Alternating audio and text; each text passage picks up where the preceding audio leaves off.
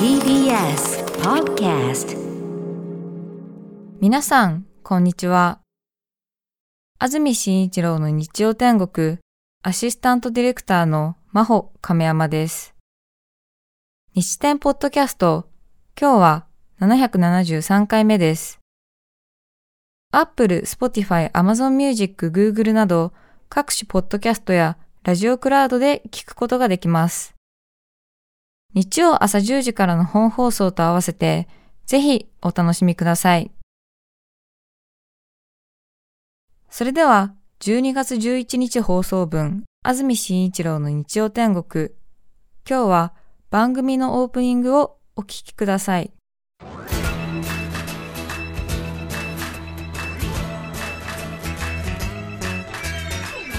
安住紳一郎の日曜天国。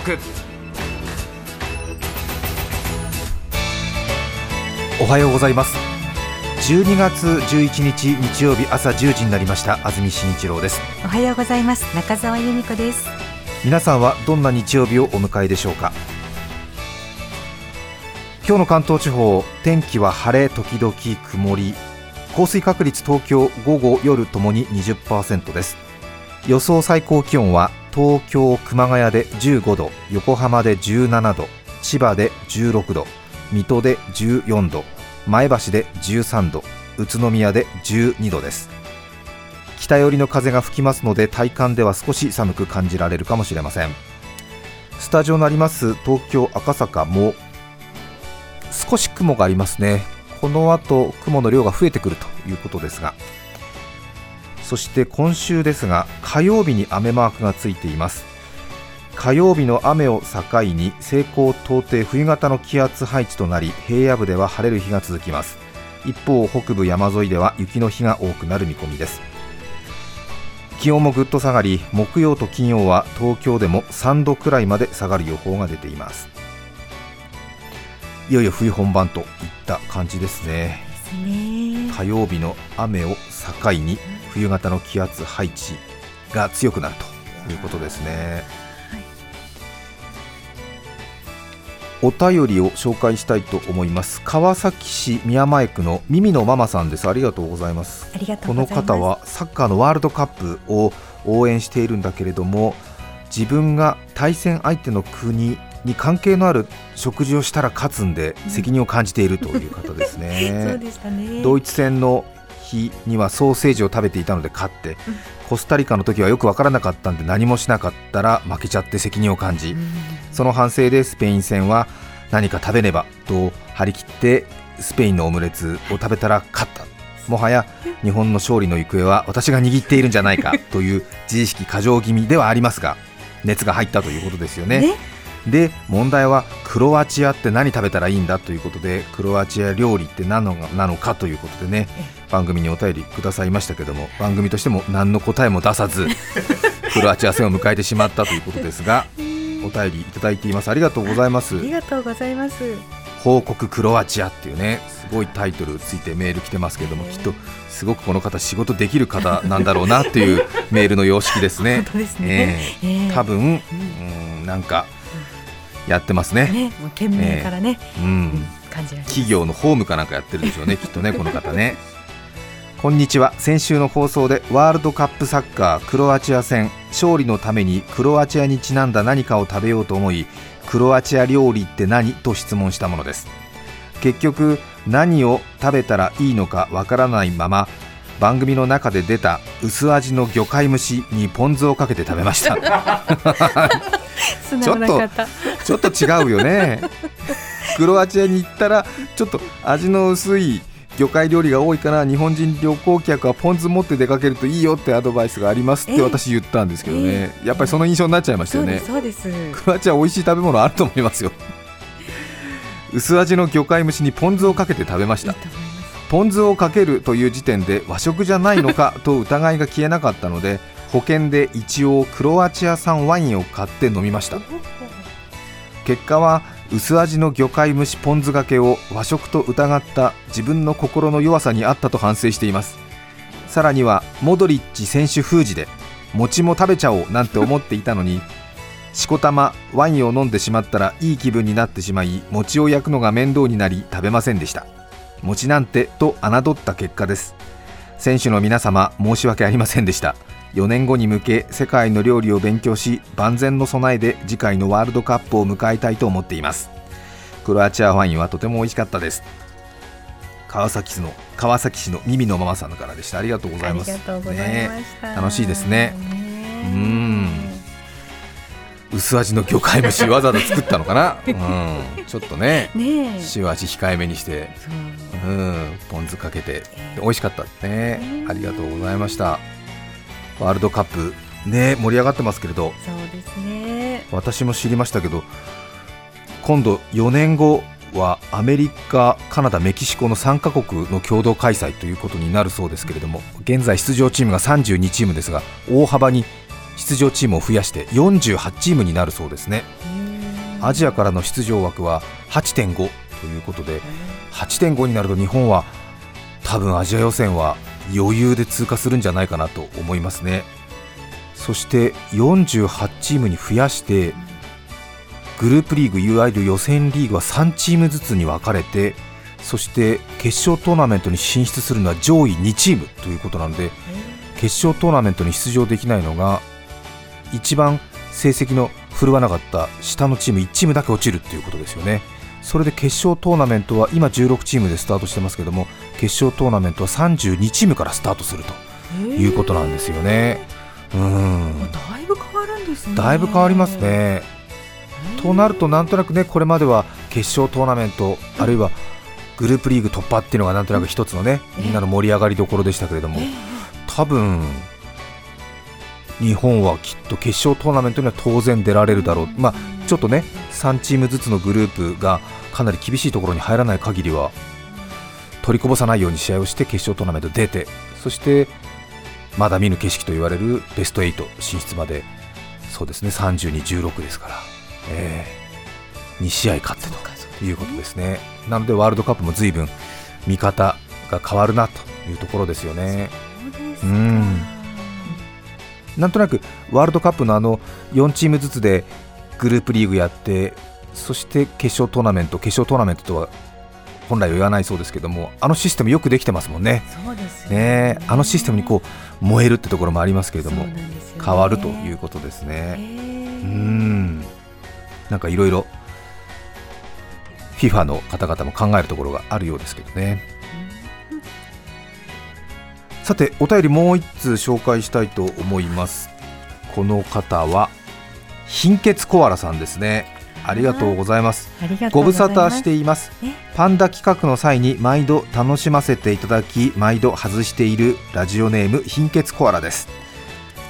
私事そして他局の話ではあるのですが女芸人の賞レースザ・ W の決勝に進むことができました今回の決勝メンバーは12組で私だけが圧倒的に無名。お笑いファンの間ではどうやらダークホースと言われているようです。それはそれはかっこいい響きだわとニヤニヤする日々を過ごしています。思い返せば2016年パンダ命名塾の塾生として和歌山に連れて行っていただいたことから始まりねえ、うん。あったね羽田空港でね。フラッシュダンス流してねそうでしたよね。和歌山に連れて行っていただいたことから始まりパンダジャパンパン農研パンダ団とジャイアントパンダが生まれるたびに毎回命名プロジェクトに参加いたしました。ねえ覚えてますよ。塾長の求める返答塾長ってのは私のことですね。す。塾長のかなりね当時はあのスパルタでやるっていうそういう流れでやってたんですよ だね。ちょっともうあれから6年7年経ってますから、ええ。今聞くと少しちょっともう聞きづらいものになってますけれども 時代は進むね。そう。うん。塾長の求める返答をすっと出さなかったり生放送なのに電話が途切れたりとぐどんっぷりを発揮してしまいました。私が芸人になったのは2019年の令和と同時なので塾生が芸人だったではなく塾生が芸人になったという流れです。そうね当時は確かフェルト作家かなんかやってらっしゃったんじゃない？弟と一緒に住んでね。そうですよ。うんそうだ。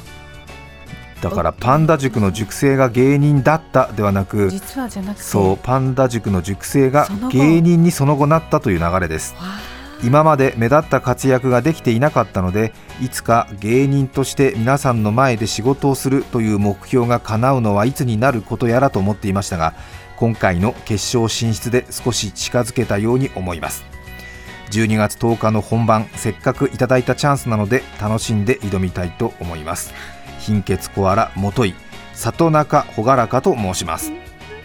昨日ねね。日本テレビさんで放送がありました見ましたよ。見ましたよ。ねえ。この人が貧血コアラさんなんだという好奇の目で見てしまいましたので なかなか里中朗らかさんのネタに集中というわけにはいきませんでしたけどもね。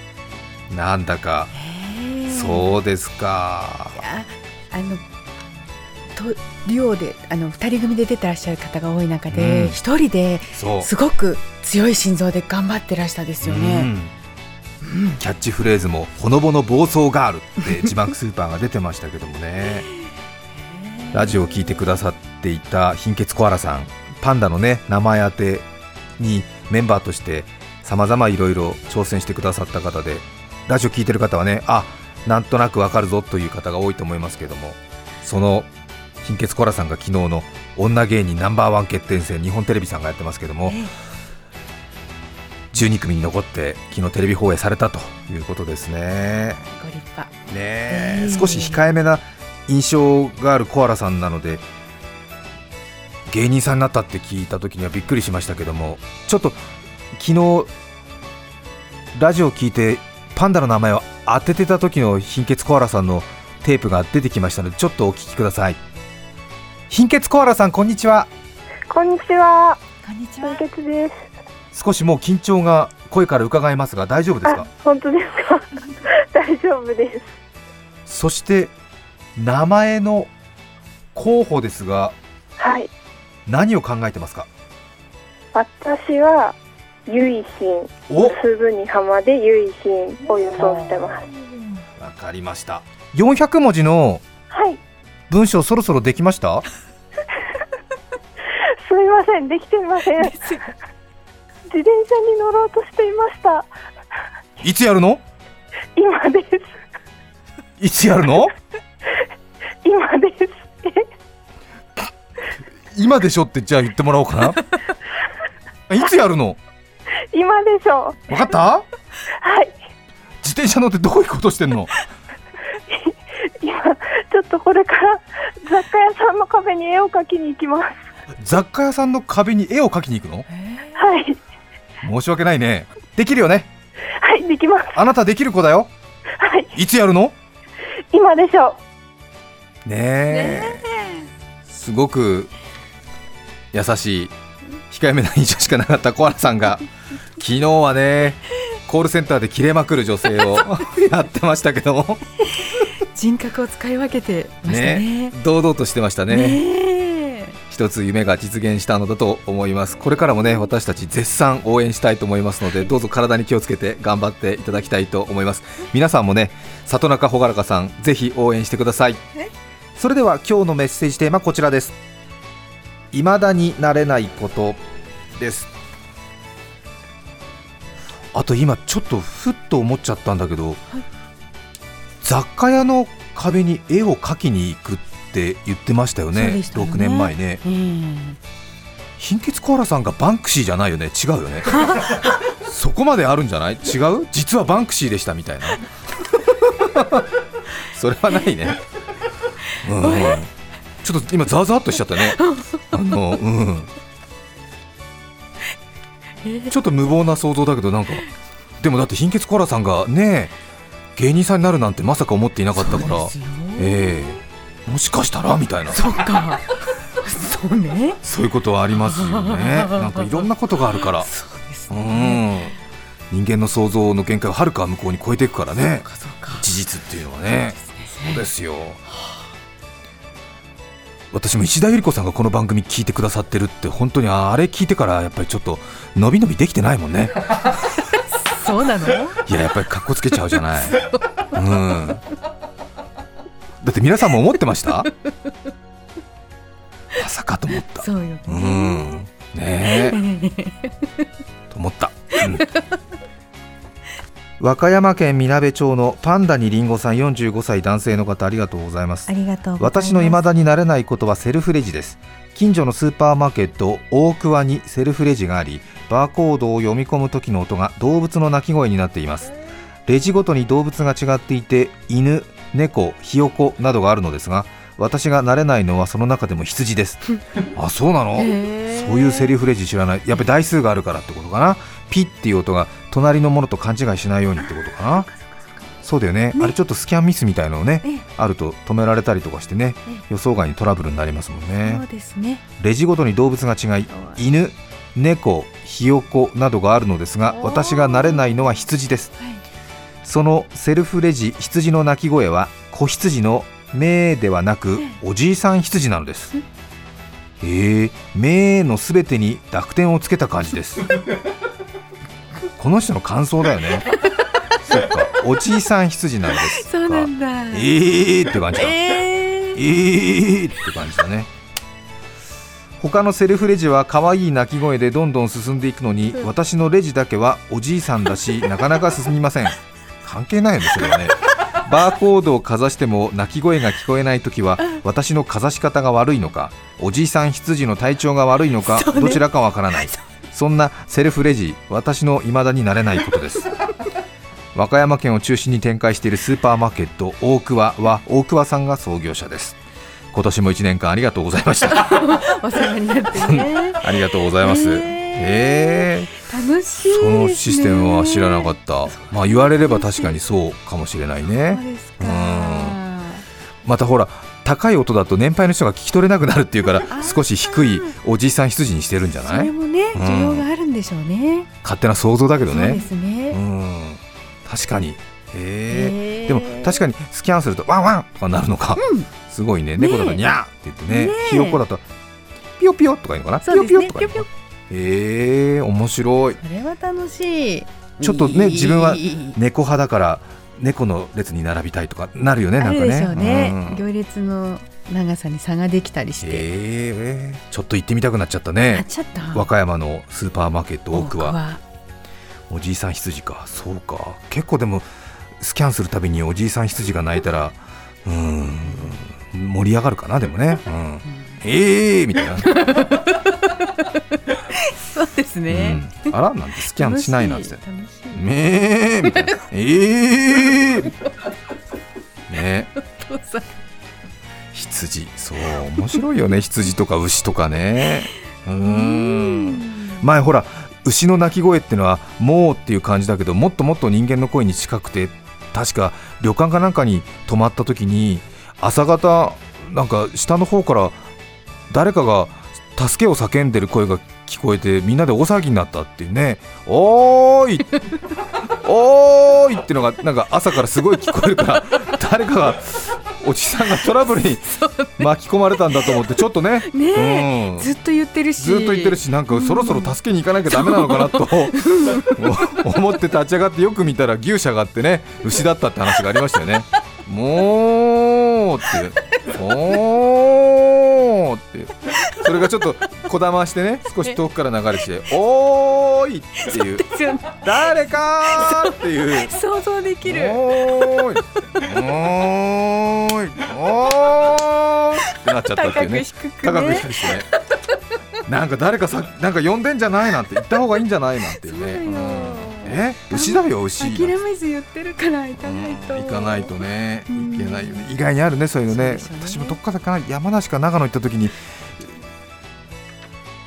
夜ええすごく牛ガエルさんかな？牛ガエルさんが、えー牛ガエルさんがなんかすごい元気よく鳴いてた音がうカエルだと思わなくてなんか、うんちょっと恐怖だった時があるよね。うんね水田が近いとびっうんくりしますよね。ね、なんかなんなんかの機械のトラブルだろうみたいな感じ。あーう、そうんいういやーって言ってたから。いやーあなんかお風呂のボイラーかなんかが壊れたみたいな感じで、一瞬なんかあるでしょあのボイラーボーっていうなんかあの突きそうでつかない。つきそうでついてででものすごい馬力のあるガスボイラーがボーってついてなんか何かお湯を温めてるみたいな感じなんだけどずいぶん私の部屋それ響くみたいなね。にゃーってのがあったからびっくりした。え？っと思って。ウシガエルさんかと思って さんつけたくなりますね。さウシガエルはね私怖いからウシガエルさんって名前あのさん付けしてんの。そうそうそうそう。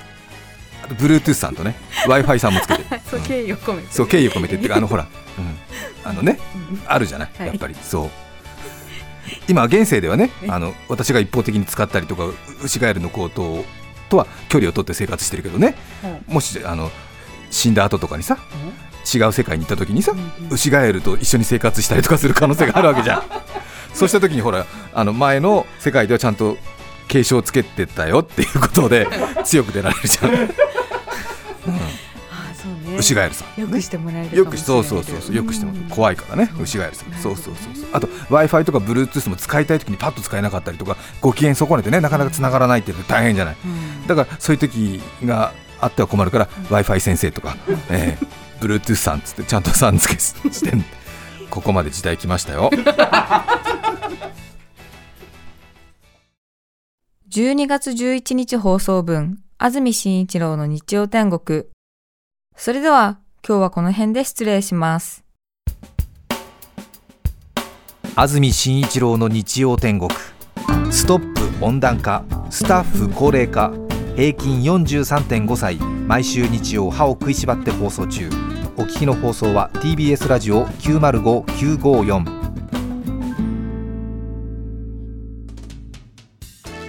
さて、来週12月18日の安住紳一郎の日曜天国。メッセージテーマは、2022年私のニュース。ゲストは、伝説のジェンダー越え、吉野ママこと吉野敏夫さんです。それでは、来週も日曜朝10時、TBS ラジオでお会いしましょう。さようなら。TBS Podcast